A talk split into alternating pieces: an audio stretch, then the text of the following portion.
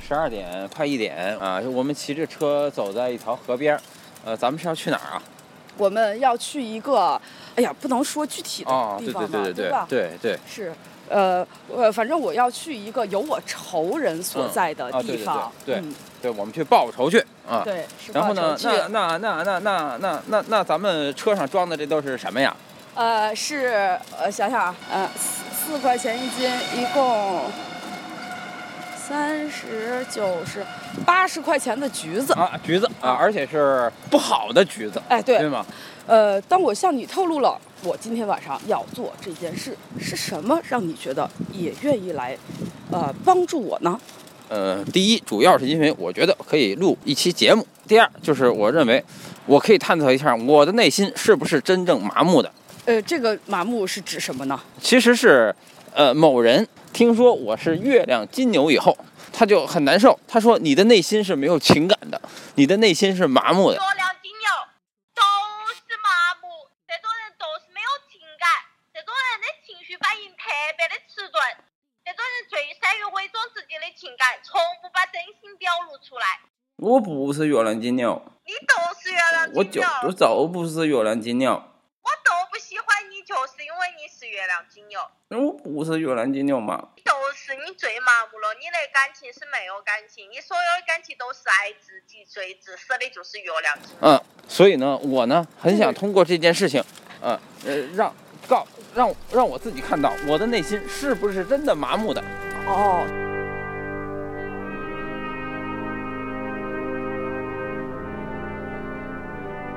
我们昨天讲了一半儿，嗯我们今天接着讲，嗯。因为麻木到最后大家都睡着了，嗯。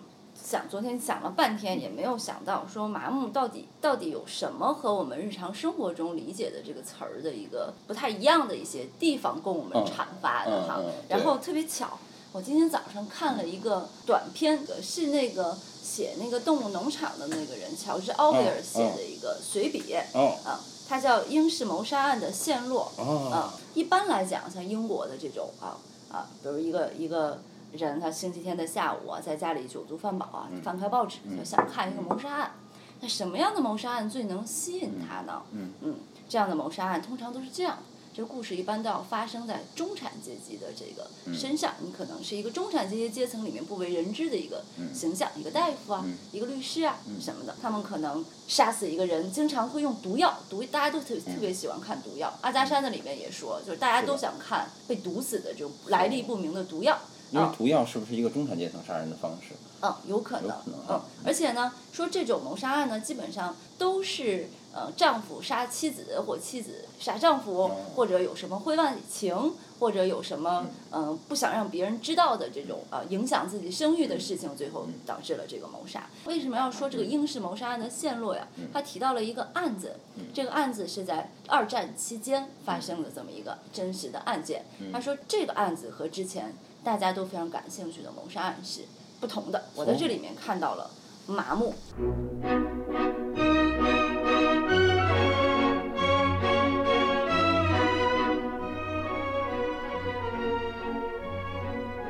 就说啊，有有有一个女女服务员，她有一天呢，就遇上了一个在战场上回来的这个逃兵。这女的是英国的女孩，有点美美国化。然后这个男的就是一个美国战场上的逃兵，他俩都虚报了一个身份。这女的说我是一个脱衣舞娘，然后这个男的告诉这个女的说我是一个这个军官，而且我在这个没当兵的时候我是地方一霸。这个女的就说那我就想当这种谋杀犯的妻子或者情人，我们走吧。于是他们俩抢了一辆军用卡车，就上路了。在路上呢，他们遇见了一个女的在路上走，然后这男的就上去，直接把她给撞死了。这个女的身上可能有几仙令，拿着就继续走，然后又走又走，有一个人呢，他想要这个搭车，他假装要给他们搭车，然后又趁机把他给撞死了啊。然后他们就又走又走，然后又看见了一个什么人，就随便就把他给杀了。就这么一路，他俩就杀了好多个人，然后完全没有原因的这种情况。然后他其中杀的一个人就是身上有八英镑，八英镑呢当时算蛮多的吧。他们去赛狗了，去玩赛狗游戏，一下就把它花了，然后就继续走，直到最后被抓住。而抓住原因非常，不是说被警察抓住了，然后他们走了一段时间，就可能觉得没意思了，就说那咱回家吧，啊，然后这女的就回家了。这男的就既然把这辆卡车也开回家了，在这种情况下才抓住这个男的，而且把他给蹦出来了。然后两个人在法庭上还互相这个揭短，而且在抓住他们的时候，他们都竟然不知道彼此的名字。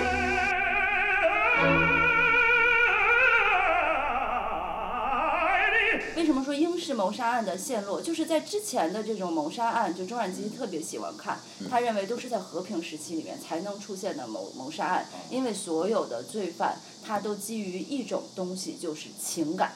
但在刚才我讲的那个故事里面，恰恰缺乏的是情感，这两个人之间也没有情感，他对于他们伤害的人也没有任何的情感，他们就是纯粹的犯罪，但甚至他都是没有恶意的。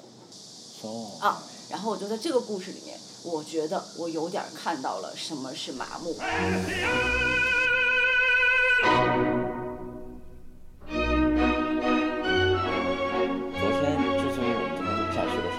怎么也找不到出来他的优点了。对对对但是我认为你今天谈到的这个问题是一个它的优点。是他的一个这个这个呃，在这个事儿里面，我们不能说他们去杀人，说麻木是一个，但是我在这个故事里面可以看到，就这个麻木啊，如果我们换一个语境，它有可能是导致你突破常规，或者去突破社会对你的这种限制的一种基础，或者是一种是的，背景，是的。可能会有这样的一个是的，因感为觉的东昨天昨天晚上我因为咱们录纠结了一晚上，嗯。我回去躺在床上想，嗯。我就觉得麻木的人，他之所以会对这件事情麻木，嗯。我认为他一定是心里有一个他更感兴趣的东西，嗯嗯嗯。他一定有一个更关注的东西，所以才会对眼下事情麻木。嗯嗯嗯嗯，但是他对那件事儿他就不麻木了。总的来说，还不能说他是一个麻木的状态，他只是对 A 事儿麻木，对 B 事儿不麻木，对吧？そうか那么嗯对，嗯但是我们如果从麻木的人来说，嗯嗯嗯我觉得应该看到麻木的人，嗯他那种精神层面的一种更强烈的想象力。嗯呃，即便他可能说对精神层面也麻木，他对一切都麻木，嗯嗯嗯那么我觉得他对无可能是更有想象力，就是对虚无嗯嗯可能会怀有更大嗯嗯嗯嗯一个想象力。 嗯你再看的很多的，尤其是日本的这种谋杀片儿啊，还有悬疑片儿等等，嗯你会发现有一个编剧们的一个默契啊，嗯就是都该爱把特别坏的、特别麻木的大 boss 的这种人，嗯。描绘成是一个爱听古典音乐的人。啊，那个就是那个这个这个，对对对，你看那种善良的人，嗯。男主角，嗯。啊，或者是正面的人物，嗯。通常都是这这种形象。嗯三四十岁离了婚，嗯嗯，然后生活的是比较邋遢，生活的对失败者，然后平时肯定有那些不良嗜好，喝酒、嗯抽烟等等等等嗯 loser。这个人这样的人，往往让人觉得是一种亲和的、可善良的。不危险的，对但是凡是在家拿着很精致的杯子喝酒，喜欢进行数学题演算，嗯。然后听古典音乐的这样的人，就一定是个坏人，可能是个坏人，而且是个麻木的人。嗯嗯嗯。因为我觉得，其实听古典音乐的这件事情是很容易把人变麻木的。嗯它都一样，就是所各种古典音乐，它的这种逻辑啊，它很像，它有这种城市部、展开部、在线部等等。那么你你实际上是带着这种逻辑去听的。那么你逻辑要解决的是问题是什么呢？就是要告诉你，这世界上东西其实都一样，它无非是满足这个这个这个。所以康德就是一个麻木的人。嗯嗯，所以他每天只有四点钟去散步，是吧？对嗯，像表样者，对，比如说，如果你让康德去旅行，你说咱们一起看一看，看一座哪儿哪儿有一座特别辉煌的教堂，嗯，那康德会觉得这个东西看看在不在我的计划里先，不是在不在计划里，嗯是这个东西我完全可以在想象里完成。嗯因为无论你是一个再辉煌的教皇，你教堂你也总需要按照重力结构去完成吧，嗯嗯你也总是由直线和曲线构成的吧。嗯那样的话，我就能在脑子里用直线和曲线构造出一个一定比你更辉煌的教堂。嗯嗯那么既然这个东西我都在脑子里构造出来了，我还有什么理由在现实中去看它呢？嗯嗯嗯那么从这个意义上来讲，我觉得他就可以对说他对现实的生活的某些东西麻木的是麻木的。嗯嗯嗯，你不是也讲了一个故事吗？嗯，那我就把这个故事对对，讲一下再讲一。遍，对。我认为就是说，实际上昨天在谈话的过程中啊，我们和嘉宾在聊，我我我我问了一下这个嘉宾，不是是这样，我先问了一下这个嘉宾，我说麻木是不是就是一种什么都没有的寂灭？嗯嗯嗯嗯。但是这时候这嘉宾说，当你达到一种涅槃式的寂灭的时候，这个时候实际上你已经没有了时间和空间了，你已经超越时间和空间以外了。但是麻木的时候，时间和空间是剩在这儿的。嗯。这个点让我想到了。里尔克的一个小小说，这个小小说就是说一个人他特别珍惜时间，那么他珍惜时间的方法就是在一间黑色黑色黑色的屋子里数秒，那么就是看到这个时间一点一点的过去，这个才不是浪费时间，因为你做任何事情都是对时间的一个占有，嗯嗯嗯，你就忘了时间，进入到事儿里了，对对。对对，那么只有当你对一切事情都麻木了，嗯。那么这个时候，这些事情在你面前都变成虚无了，消解了。这个时候，在你的意识里只存在了纯粹的时间。觉得这个东西是跟人的这个麻木性是有关的。然后你不同意了，我不同意。为什么呢？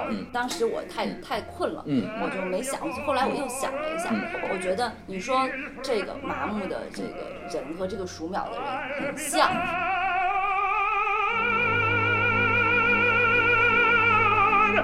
是说它是只，你是说它只存在时间里？对对，它就是它等于把对时间的占有的东西给麻木了。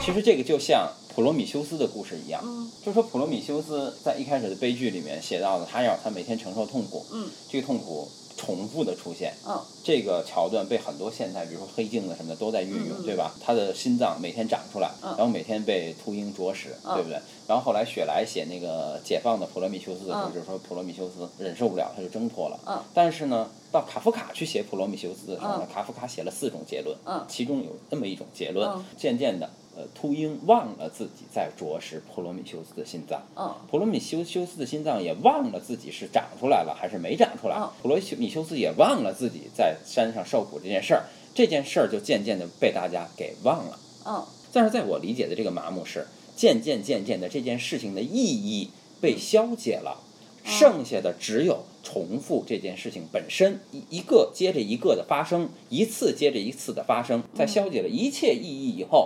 最后存在的就是时间，但这个过程和其实很多后现代主义阶段追求的极简音乐是一样的，就是不停的重复一个旋律。那么你在通过不停的重复这个旋律的时候，其实会有这么一个心理审美接接受阶段。刚开始听到这个旋律的时候，这个旋律很好听，嗯，然后当它重复到可能一百次的时候，这时候你就心里觉得很狂躁，嗯，但是。再重复下去，这个狂躁点过了以后，你会对这个旋律麻木。嗯。但是当你这个通过这个旋律麻木以后，和不听这个旋律的时候是不一样的。嗯。通过这个对这个旋律一层一层的重复，嗯，你会听到每一次旋律都不一样，每一次旋律里都有一些特别细微的变化。通过这种细微的变化，再一层一层往上走的时候，你会。比如说，我在这个时候，我就会感觉到时间的存在。那么，有的人就会感觉到狂喜，有的人会看到种种什么景象等等等等。但是，我觉得这都是建立在你对某一种东西麻木的基础之上。麻木的人，我是觉得，嗯，昨天我是觉得他可能没有时间，但你这么一说，我大概也理解，就是纯粹的时间。对。因为我觉得他跟那个数数的人占有时间是不一样。比如你数数秒是吧？一、二、三、四，这个时间是体现在数的变化上。嗯。所以提到的变化，但你可以说，那他只数一呢？那也是有声没声，有声没声。我说的是这人不是数数，他不数。嗯。他就在黑暗中这么坐着。嗯，就感受，是数，对他不数，就感受时间这样过去。哦。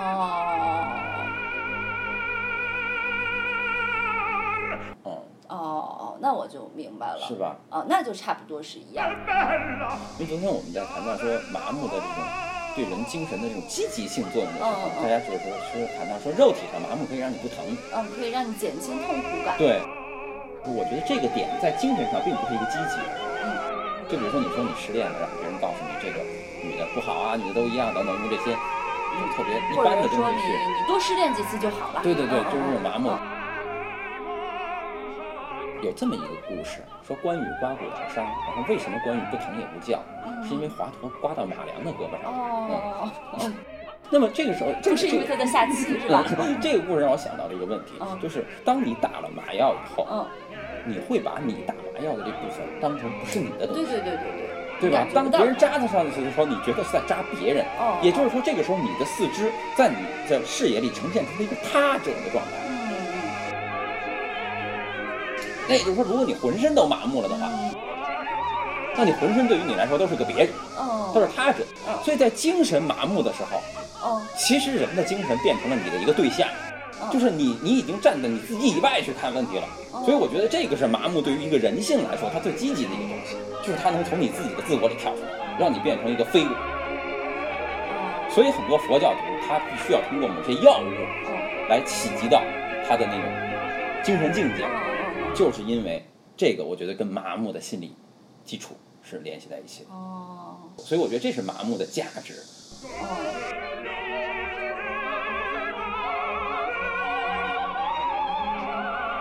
比如说这人失恋，他很痛苦哦。当你劝他说你没必要痛苦的时候，这个时候是为什么你觉得他没必要痛苦？是因为你不是他。嗯嗯那你觉得他没必要如果痛苦我失恋了，然后呢，没有一个别人哈嗯，然后我我我不想痛苦嗯，我该怎么办？如果我想用麻木的办法来治愈自己，我会怎么办？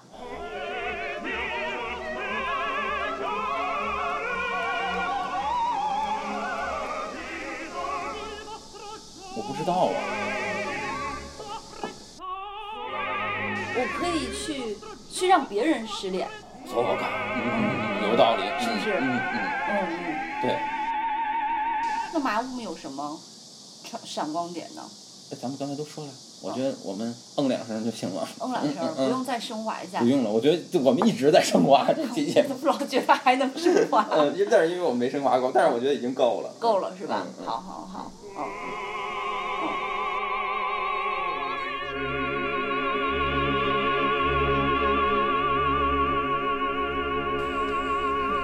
啊，我很开心啊！今天晚上，嗯，我为了庆祝一下，嗯，请你来尝一尝我手中的哦黄瓜味汽水。哦，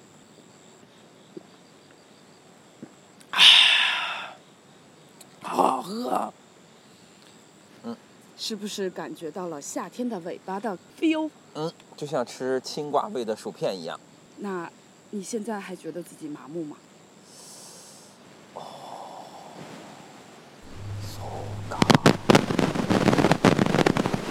呃，桑尼亚在下午给路易讲故事。